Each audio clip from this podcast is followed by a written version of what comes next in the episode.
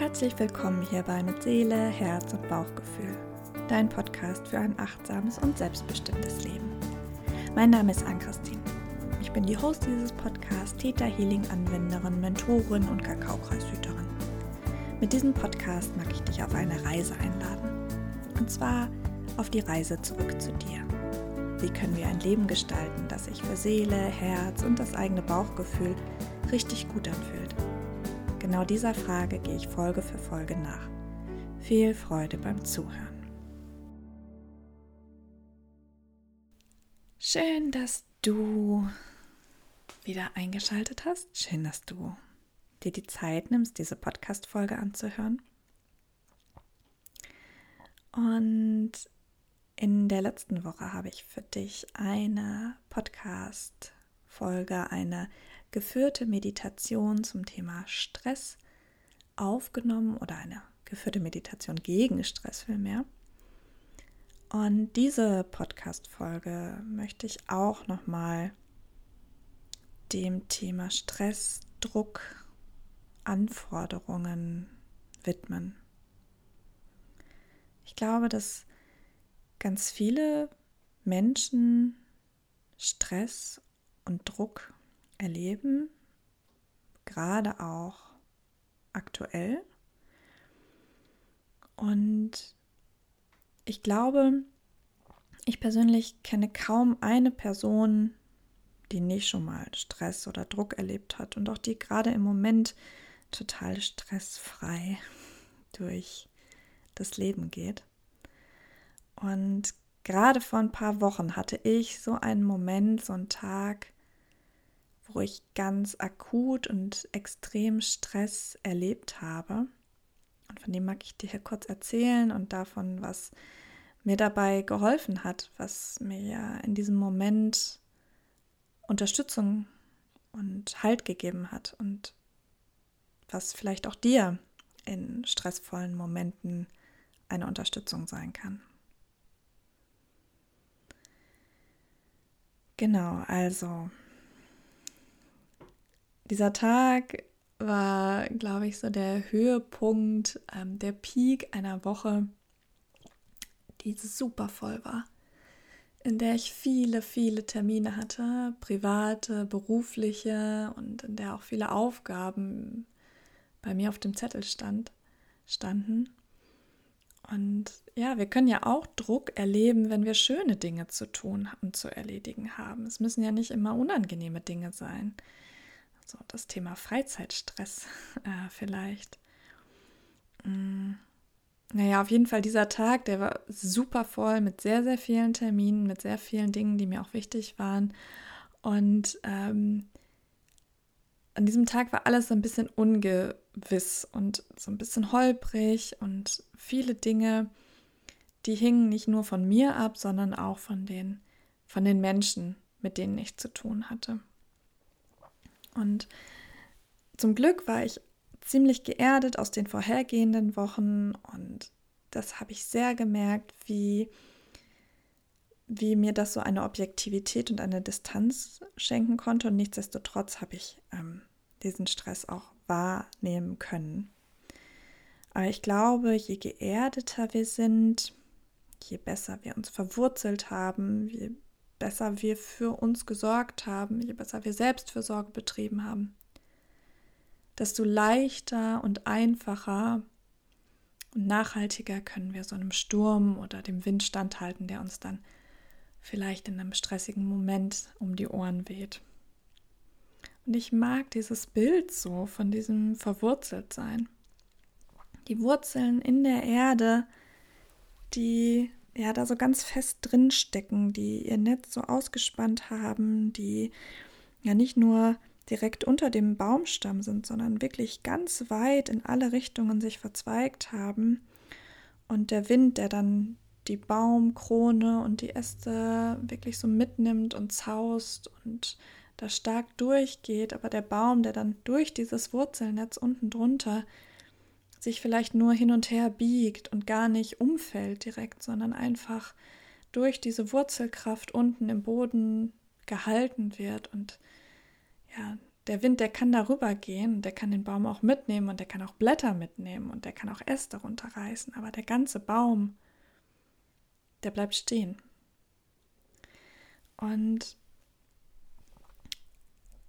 die Frage ist dann natürlich, wie können wir dieses Wurzelnetz auslegen? Wie können wir uns so tief verwurzeln? Wie können wir dafür sorgen, dass unsere Wurzeln sich so weit verzweigen, dass die ja so stark und, und äh, haltgebend sind? Und das Erste, was ich finde, ähm, was wichtig ist, ist die Bestandsaufnahme. Wenn wir an einem bestimmten Punkt sind und irgendwo anders hinwollen, finde ich es immer wichtig, erstmal zu schauen, wo stehe ich denn im Moment? Und was ist denn gerade da? Und mit was muss ich, darf ich umgehen lernen? Was, was begegnet mir jetzt gerade? Und was habe ich zur Verfügung, um dem vielleicht auch eine Veränderung entgegenzusetzen? Also in dem Fall woher kommt denn eigentlich der Druck, die Anspannung, der mögliche Stress? Warum lassen wir das in unser Leben? Warum kommt es in unser Leben?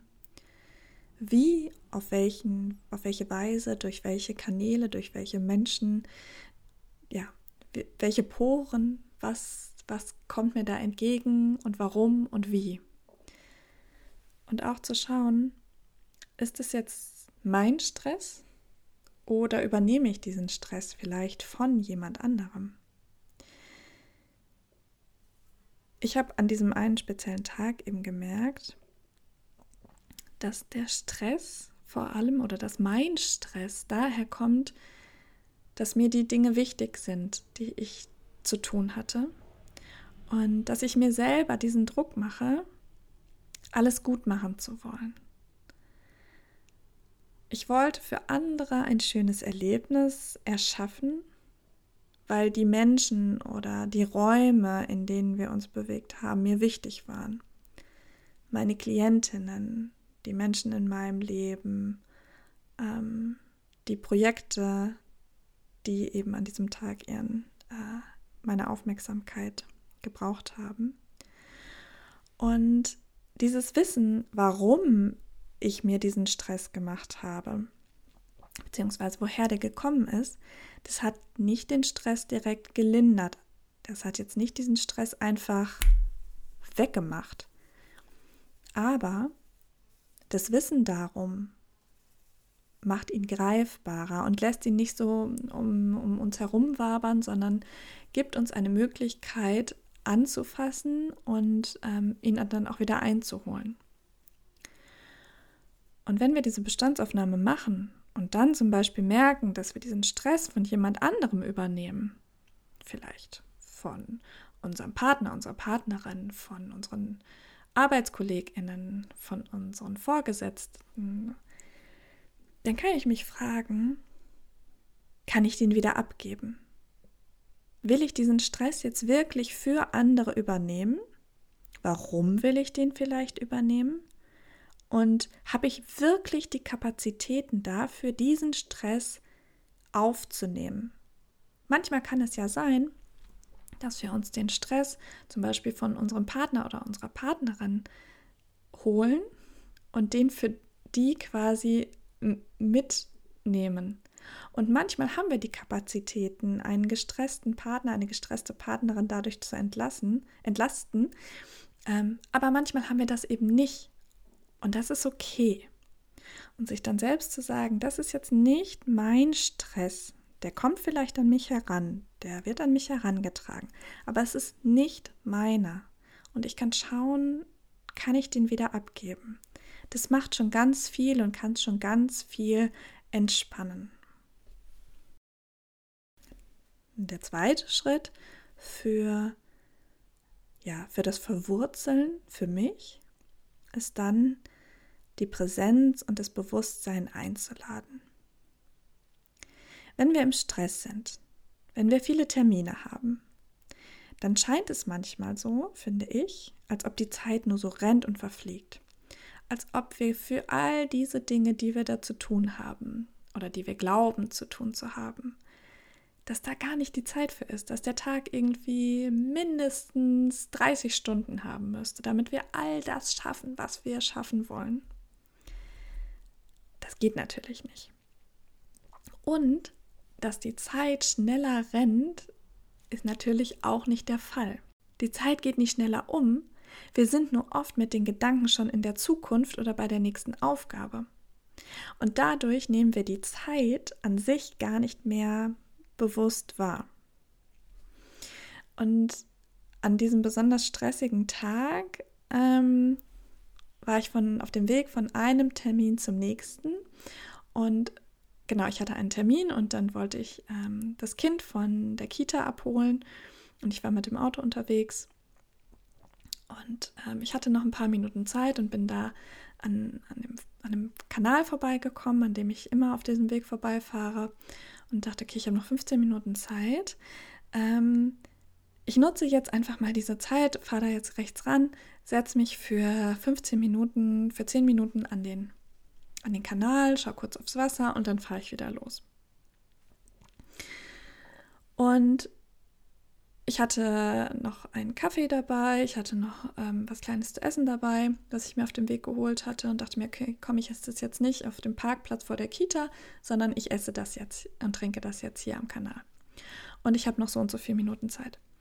Und ich fahre rechts ran, setze mich dahin, nehme mir die Zeit und habe auch bewusst das Telefon im Auto gelassen, hatte mir einen Wecker gestellt, damit ich den dann höre, wenn ich wieder losfahren muss und ähm, sitze da, esse mein Essen, trinke meinen Kaffee und merke, wie ganz viel Anspannung abfällt, wie ganz viel ähm, ja, Ruhe irgendwie reinkommt, wie ich das auch genieße, da in der Natur zu sein. Und ich habe alles aufgegessen, ich habe alles ausgetrunken, fühle mich irgendwie wirklich viel entspannter stehe auf, gehe ins Auto und stelle fest, ich habe nicht mal die Hälfte, ja, etwas mehr als die Hälfte der Zeit, die ich mir nehmen wollte, ge gehabt. Die Zeit war, also es war also immer noch viel Zeit übrig für mich in dem Moment. Und das war total, ein total schönes Erlebnis zu erkennen, oh, wow, ich habe für mich gesorgt, ich habe mir was Schönes getan und ich habe immer noch Zeit übrig. Je bewusster und präsenter wir im Moment sind, desto mehr Zeit haben wir letztendlich auch zur Verfügung. Das ist auf jeden Fall meine Erfahrung, die ich immer und immer wieder gemacht habe. So, das dritte, was mir dabei hilft beim Verwurzeln und beim Stress reduzieren, ist das Thema Streichen. Also nicht die Wand streichen, sondern äh, eliminieren. Und das ist ein sehr, sehr großes Thema, mitunter auch von mir, nämlich dieses Prioritäten setzen. Oft setzen wir uns mit Themen auseinander, die uns stressen, die uns Druck machen, die uns bewegen und umtreiben, die jetzt aber gar nicht dran sind. Gerade in Momenten, ich weiß nicht, wie es dir geht, ich erlebe das ganz oft, dass in Momenten, in denen eh schon viel zu tun ist, mein Gehirn so richtig auf Hochtouren kommt und dann noch ein To-Do nach dem nächsten ausspuckt. Und dann fällt mir noch dies ein und das und jenes und ach, das muss auch noch gemacht werden. Und der, die Liste und der Gedankenwust im Kopf wird immer, immer, immer, immer größer. Sich dann klar zu machen, was jetzt in diesem Moment wirklich wichtig ist, kann dabei helfen, das alles so ein bisschen zu entschleunigen und zu entspannen. Klar, es gibt Dinge, die nicht akut wichtig sind, aber langfristig sehr, sehr wichtig. Zum Beispiel Vorsorgetermine beim Arzt oder so. Ähm, aber die können auch erledigt werden in einem nicht akut stressigen Moment. Und dafür habe ich zum Beispiel so eine Ich kümmere mich später drum Liste. Das sind Dinge, die, wichtig, die wichtig sind, aber nicht in diesem Moment. Und ähm, die notiere ich mir auf dieser Ich kümmere mich später drum Liste. Die sind dann abgespeichert, die sind aus meinem Kopf raus und mein Gehirn kann sich dann von diesen Dingen auf jeden Fall lösen. Du kannst dir also klar machen, was ist wirklich wichtig in diesem Moment. Ist das, was du jetzt für akut notwendig hältst, wirklich relevant für dich gerade? Ist es so wichtig, jetzt diese Wäsche zu waschen oder kannst du noch ein oder zwei Tage länger ohne diese gewaschene Wäsche auskommen? Muss ich heute ganz frisch und ausgiebig kochen? Oder ist es auch mal okay, einfach nur Nudeln mit Pesto zu essen? Kann ich vielleicht einer Freundin die Nachricht schicken, hey du, ich habe deine Nachricht gelesen, ich denke an dich, es ist heute echt wild, ich melde mich morgen in Ruhe bei dir. Ist das auch eine Lösung? Wenn wir das rausstreichen, was nicht akut notwendig ist, dann bleibt nämlich oft gar nicht mehr so viel über, wie wir eigentlich gedacht haben. Und genau.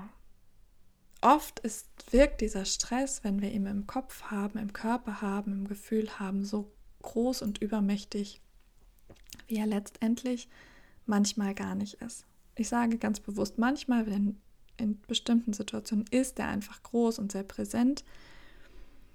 Wir können aber mit bestimmten Techniken den auch wieder einfangen. Und das vierte, was ich jetzt gerne mit dir teilen möchte, um besser mit Druck und mit Stress umzugehen, ist es eben, Tools für dich selber zu entwickeln, die dir in stressigen Momenten helfen. Und wir alle sind sehr, sehr verschieden. Und daher gibt es auch kein Patentrezept gegen Stress. Das, was für mich gut funktioniert, das muss nicht zwingend dein, dein Rezept sein. Das, was mir schmeckt, kann für dich total ungenießbar sein und andersherum. Wir dürfen da uns selber austesten, herausfinden, was uns gut tut und schauen, was uns in dem jeweiligen Moment helfen kann. Das kann natürlich auch immer wieder sich verändern. Ähm, für die einen ist es vielleicht die Bewegung, da in die Bewegung zu kommen, um dadurch Stress abzubauen. Für die anderen braucht es in diesem Moment Meditation in Stille. Es kann sein, dass es für dich Kakao ist, für die anderen ist es vielleicht Tee. Für die einen ist es eine heiße Dusche, für die anderen ist es vielleicht ein Spaziergang im Regen.